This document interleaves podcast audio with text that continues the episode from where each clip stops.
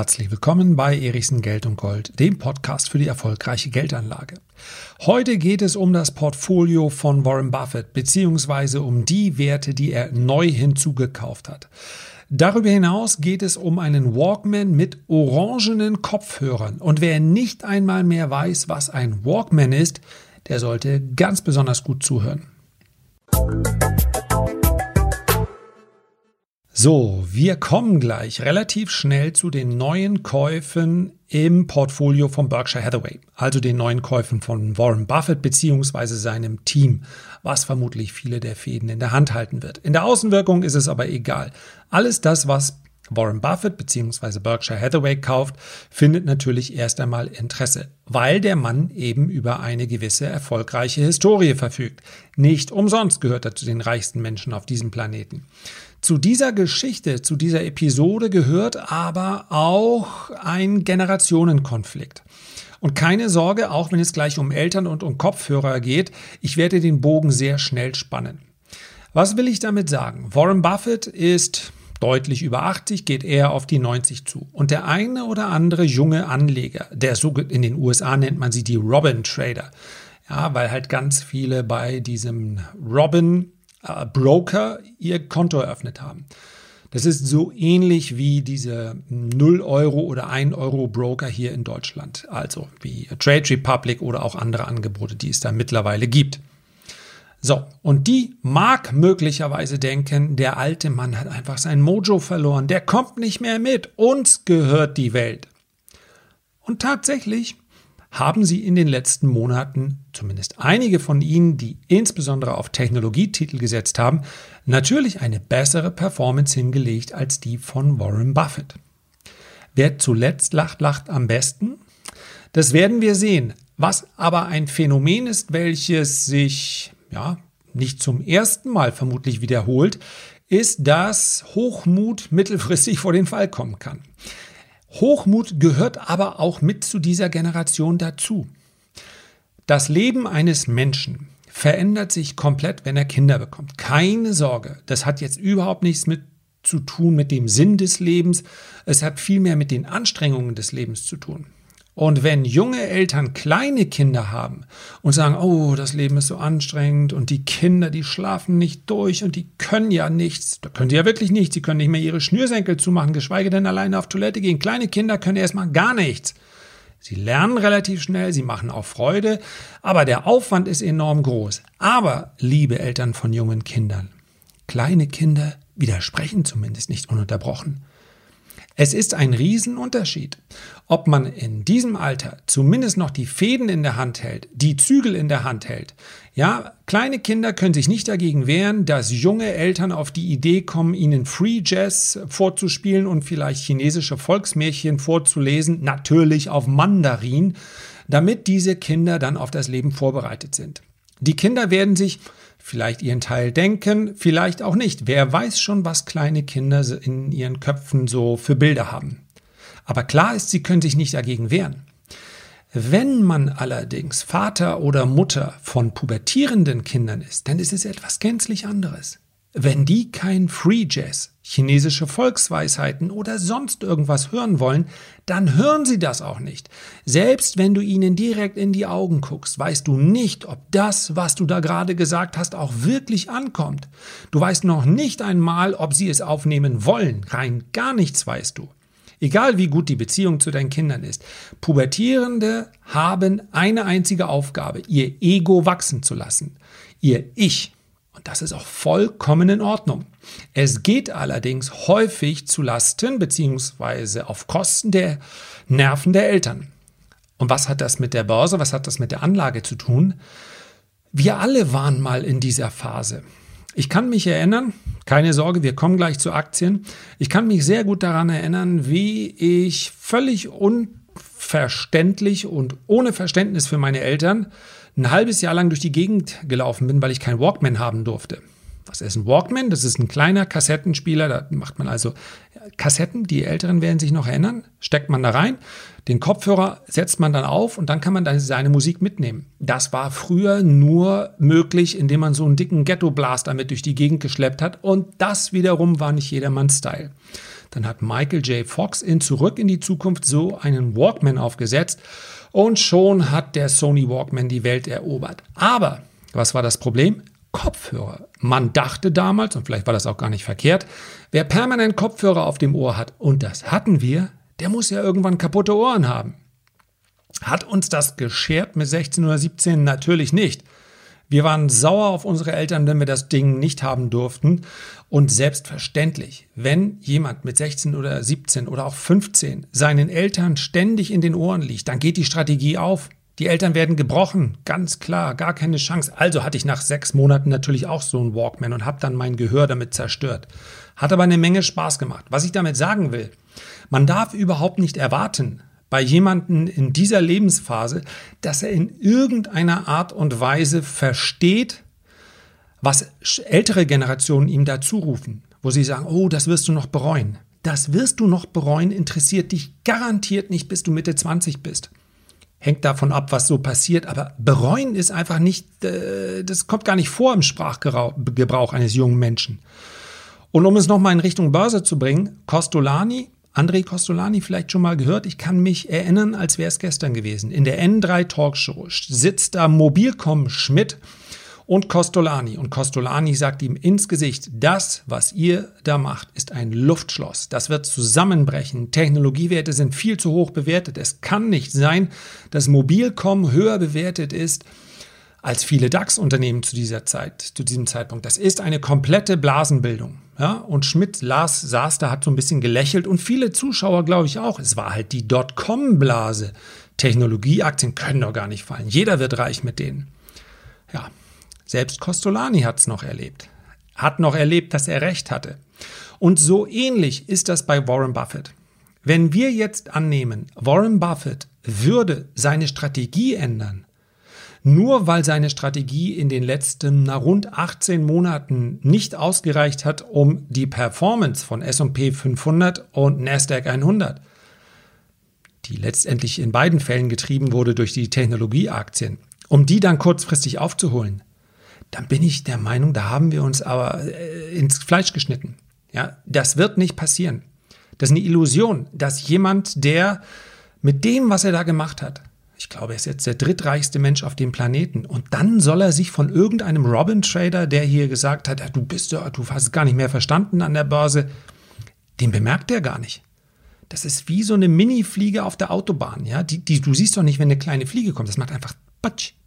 Und dann wischst du das mit dem Scheibenwischer weg. Und so ist das für Warren Buffett, wenn er die Tweets liest. Von den ganzen Robin-Tradern, die ihr 5000 oder 10.000 Dollar, Dollar Depot mit All-In-Taktik verdoppelt haben. Batsch. Und dann wischt er das mit dem Zeigefinger, nee, nicht Zeigefinger, wie heißt das? Äh, Scheibenwischer, so heißt das. Wischt er das einfach. So stelle ich mir das vor. Wahrscheinlich nimmt er es einfach gar nicht wahr. Oder es stört ihn vielleicht auch, doch und es spornt ihn an. Weiß ich nicht. Aber wenn wir uns die Depotveränderung von Warren Buffett anschauen, und das machen wir jetzt nach acht Minuten auch, äh, dann stellen wir fest, nee, es ist keine neue Strategie, sondern es ist letztendlich die gleiche Strategie, die er immer umgesetzt hat. Mit einer Ausnahme, vielleicht werden wir gleich noch zum Ende hin drüber sprechen, denn Warren Buffett hat etwas gemacht, was er in der Vergangenheit noch nie gemacht hat. Er baut nämlich offenbar eine geheime Position auf. Und das macht auch Sinn, denn Warren Buffett weiß natürlich, wenn ich kaufe, dann wird das Anschlusskäufe von anderen nach sich ziehen. Und vielleicht will er das nicht. Vielleicht sagt er, ich will diese Position aufbauen, ohne dass andere davon wissen. Und das kann er. Ich werde da gleich noch zitieren. Kommen wir aber erstmal ganz kurz, ja, einige haben vielleicht das Video auf dem Tradermacher-Kanal gelesen, auf seine größten Positionen. Die sind mehr oder weniger unverändert. Etwas, was ich persönlich nicht für sinnvoll halte, aber für ihn wahrscheinlich wie, wie ein großer ETF. Also Warren Buffetts Beteiligung an Nasdaq 100, an Technologieaktien läuft über eine Aktie, die man vielleicht gar nicht unbedingt als Technologieaktie, naja, zumindest teilweise sehen kann. Also Apple macht mittlerweile 7, fast 48 Prozent seines Portfolios aus. Und das ist es auch, was, das kann ich jetzt schon sagen, was für mich dazu führt, dass ich Berkshire Hathaway nicht im langfristigen Investing äh, bevorzuge, nicht kaufe, nicht regelmäßig investiere. Ja, eine Position kann man immer mal haben, aber äh, die Hälfte in einer Aktie, dafür gefällt mir einfach Apple nicht gut genug.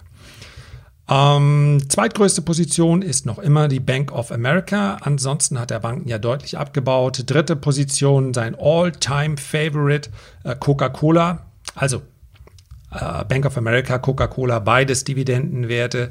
American Express, ebenfalls ein Wert, der gut gelaufen ist. Und dann einer seiner Misshits, Kraft Heinz. Ja, wahrscheinlich von zahlreichen Privatanlegern immer mal wieder nachgekauft und wahrscheinlich auch in fallende Kurse hinein, einfach weil, naja, Warren Buffett hat sie ja. Okay, bei Warren Buffett macht Kraft Heinz 4% aus. Das ist schon relativ viel, aber er selber hat schon gesagt, es ist einfach nicht so gelaufen, wie ich mir das gewünscht hätte. Aber Warren Buffett bleibt dann drin. Aber die zahlreichen Privatanleger, die meinen, Kraft Heinz muss ja eigentlich irgendwann mal steigen, schließlich ist Warren Buffett da drin, die sollten nicht übersehen, dass Warren Buffett in den letzten fünf Jahrzehnten auch immer mal wieder Aktien, die tief im Minus waren, irgendwann einfach rausgeschmissen hat. Weil er gesagt hat, okay, wird's nicht. Meine habe ich, glaube ich, schon mal erzählt. Ich kann mich sehr gut daran erinnern, Tesco fast 4% gehabt, 40, 50% im Minus und irgendwann entnervt einfach die Reißleine gezogen. Und ähnlicher Bereich, Tesco, Kraft Heinz. Tesco ist eine große Supermarktkette, Kraft Heinz, okay, keine Supermarkt, aber eben Nahrungsmittelbranche. Also zu denken, nur weil Warren Buffett da drin ist, irgendwie zieht er die dann schon hoch. Nee, das macht er nicht, denn die Aktien, die er hat, hat er ja schon. Er kann nicht mehr für weitere Nachfrage kaufen. Und er hat, bitte merken, auch nicht im Verlust immer weiter nachgekauft. Hat er nicht gemacht. Also, das sind die großen fünf, die er schon drin hat. Seine neuen Käufe sind, und das ist das, was vielleicht der ein oder andere von euch schon gelesen hat, äh, er ist ja mit einem ersten größeren Schritt in Pharmawerte eingestiegen. Normalerweise war das nicht unbedingt sein Bereich. Pharma hat zum einen den Vorteil, ist relativ defensiv, man erhält in der Regel auch Dividenden und Pharma könnte natürlich auch konjunkturunabhängig sein. Ja, mal ganz davon abgesehen, dass die gesamte Pharmabranche natürlich mehr Aufmerksamkeit derzeit erfährt rund um äh, Covid-19. Die Werte scheinen aber nicht wesentlich darauf ausgerichtet zu sein, weil Warren Buffett etwas weiß, was sich schon oft wiederholt hat. So spektakulär das mit dem Impfstoff auch sein mag. Eine kleine Firma wie BioNTech oder CureVac, für die mag das der Kursturbo gewesen sein. Ja, ansonsten ist mit Impfstoffen 20, weniger als 20 Dollar die Dosis, wahrscheinlich sogar unter 15 Dollar. Einige sprechen schon von unter 10 Dollar. Egal wie viel du verkaufst, für die großen Player macht das keinen ganz großen Umsatzschub. Selbst wenn sie das Jahr für Jahr für Jahr produzieren. Das muss man einfach wissen. Kommen wir also zu dem kleinsten Zukauf aus diesem Pharmabranche, aus dem Pharmabereich, der aber die meiste Aufmerksamkeit erfahren hat. Pfizer. Für rund 132 Millionen Dollar hat äh, Warren Buffett Pfizer gekauft. Bei mir im Portfolio würde eine, Port, äh, eine Position für 132 Millionen natürlich schon ein gewisses Gewicht darstellen. Spaß beiseite. Bei Warren Buffett kaum. Ja, ich muss mal kurz runter scrollen, um zu schauen. 132 Millionen macht bei, Entschuldigung, 136 Millionen Pfizer macht einen Depotanteil von 0,05 Prozent aus.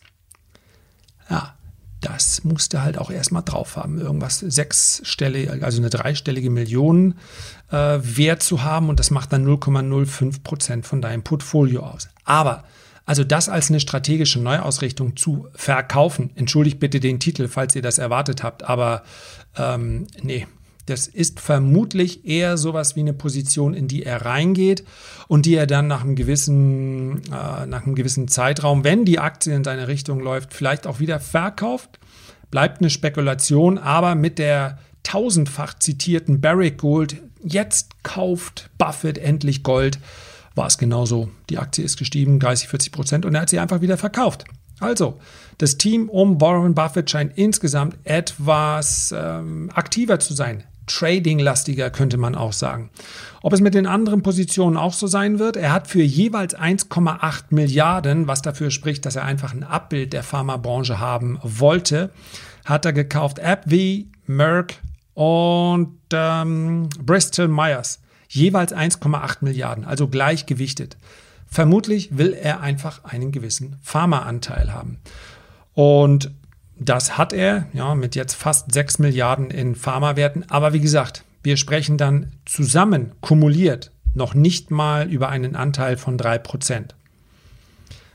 Das kann natürlich auch sich noch ändern. Er kann durchaus in den nächsten Quartalen zukaufen. Buffett könnte in keiner der drei Firmen, obwohl sie riesengroß sind, jetzt mal eben schnell 10% aufbauen. Das müsste er immer über mehrere Quartale hinweg machen. Ansonsten würde er zu einem äh, massiven Nachfrageüberhang äh, würde das führen. Also er würde die Aktien hochjubeln und das ist natürlich nicht sein Ziel. Kommen wir gleich noch drauf. Ein Wert, der ebenfalls äh, häufig genannt wird, ist die T-Mobile. Da ist er für fast 280 Milliarden eingestiegen, macht also in seinem Portfolio 0,12 Prozent aus. Wahrscheinlich geht es in den Bereich, dass er ein bisschen 5G, also Übertragungstechnologie, äh, abdecken möchte. Vermutlich ist es auch nicht so sehr T-Mobile, sondern die äh, Sprint. Dahinter Sprint. ähm, die ja übernommen worden sind. Also das ist ja die Tochter von T-Mobile in den USA. Die Geschäfte da laufen sehr, sehr gut, aber auch hier sprechen wir, wie gesagt, also 0,12 Prozent. Das ist also auch nicht so, dass es hier eine komplette Neuausrichtung gibt. In den Top 5, in den Top 10 hat sich letztendlich nichts verändert. Was zum Abschied noch ganz interessant ist, ist die Tatsache, dass er, ich zitiere mal kurz ein bisschen aus seinen Filings, er hat ein Formular ausgefüllt, das darf er und hat auch die Erlaubnis bekommen, eine Position aufzubauen von mehreren hundert Millionen US-Dollar, ohne bereits zu sagen, um welche Aktie es sich handelt. Aktie. Ja? Das heißt also, diese vertraulichen Informationen hat bereits die SEC, aber sie hat ihm gestattet, die Aktie noch nicht zu nennen. Das kann eigentlich nur dann Sinn machen, wenn er sich an einem Unternehmen beteiligen möchte, ohne, mm, ohne jetzt schon publik zu machen, welches das ist. Und zwar deshalb, weil er, wie ich eben schon gesagt habe, möglicherweise aufgrund der Größe des Unternehmens sonst dafür sorgen würde, dass das Unternehmen viel teurer wird. Und er will halt in Ruhe weiter einkaufen. Also, das, da schießen natürlich die Spekulationen ins Kraut. Er hat zum Beispiel seine Philips 66 Beteiligung 2015. Die hat er ebenfalls verdeckt ausgebaut. Also das war das erste Mal. Die Beteiligung jetzt wird etwas größer sein. Und es gibt Spekulationen, die aber wirklich einfach nur aufgrund der Summe, die passen würde, also der fehlende Cashbestand und den Käufen in der Aktie, den Blockkäufen, ob es das wirklich ist, ähm, aber ich möchte es zumindest nennen. Rund 50 Millionen Aktien hat ein unbekannter Investor gekauft und zwar von Tesla. Das ist schon einige Tage, Tage bzw. Wochen her. Wer auch immer die Aktien gekauft hat, der dürfte bereits äh, ein Grinsen im Gesicht haben. Es sei denn, es ist Warren Buffett, für ihn wäre auch das nur ein kleiner Anteil. Aber Tesla ist ja seitdem deutlich gestiegen, auch durch die Aufnahme in den SP 500. Also es passt zusammen. Ob aber wirklich Warren Buffett Tesla kauft, völlig abwegig ist es nicht. Er ist schließlich auch lange in BYD drin gewesen. Elektroautos mögen scheinbar so gar nicht zu Warren Buffett passen, aber ich sage das nochmal, vielleicht ist es auch nicht so richtig der Warren Buffett selber gewesen, der gesagt hat, wir müssen da jetzt rein, sondern Teil seines Teams. Wie dem auch sei, er hat BYD noch immer im Portfolio. Die Aktie ist extrem gut gelaufen. Sie macht immer noch keinen großen Anteil im Portfolio aus. Insofern, Tesla kann man nicht ausschließen, aber wir werden es vermutlich dann erst beim nächsten Filing erfahren, welches dann erst wieder Anfang des Jahres für uns zur Verfügung steht. Oder es gibt zwischendurch eine Meldung von ihm selbst, in der er dann sagt, jawohl, da bin ich eingestiegen. Das war es also zu Warren Buffett, der am Ende das macht, was er immer gemacht hat, nämlich in Value investieren. Und vielleicht wird genau dieser, diese Nichtveränderung der Strategie in Value bleiben, Vielleicht wird genau das in Zukunft wieder zu einer Outperformance führen, denn es gibt nicht wenige Stimmen, die sagen, Technologie entwickelt sich sicherlich noch weiter, größeres Potenzial, haben aber jetzt wieder Value-Aktien. Werden wir in Zukunft ganz sicherlich hier auch noch diskutieren, deswegen oder besprechen. Meinen Standpunkt werde ich gerne mit euch teilen. Wenn ihr mögt, dann abonniert doch am besten diesen Podcast und wenn ihr mal ganz viel Zeit habt oder Lust oder Muße, dann nehmt euch die doch gerne, um hier eine Bewertung zu schreiben oder mir ein Sternchen oder auch fünf zu geben. So viel für heute. Danke euch. Herzlichen Dank für deine Aufmerksamkeit. Ich freue mich, wenn du auch beim nächsten Mal wieder mit dabei bist und wünsche dir bis dahin eine gute Zeit. Dein Lars.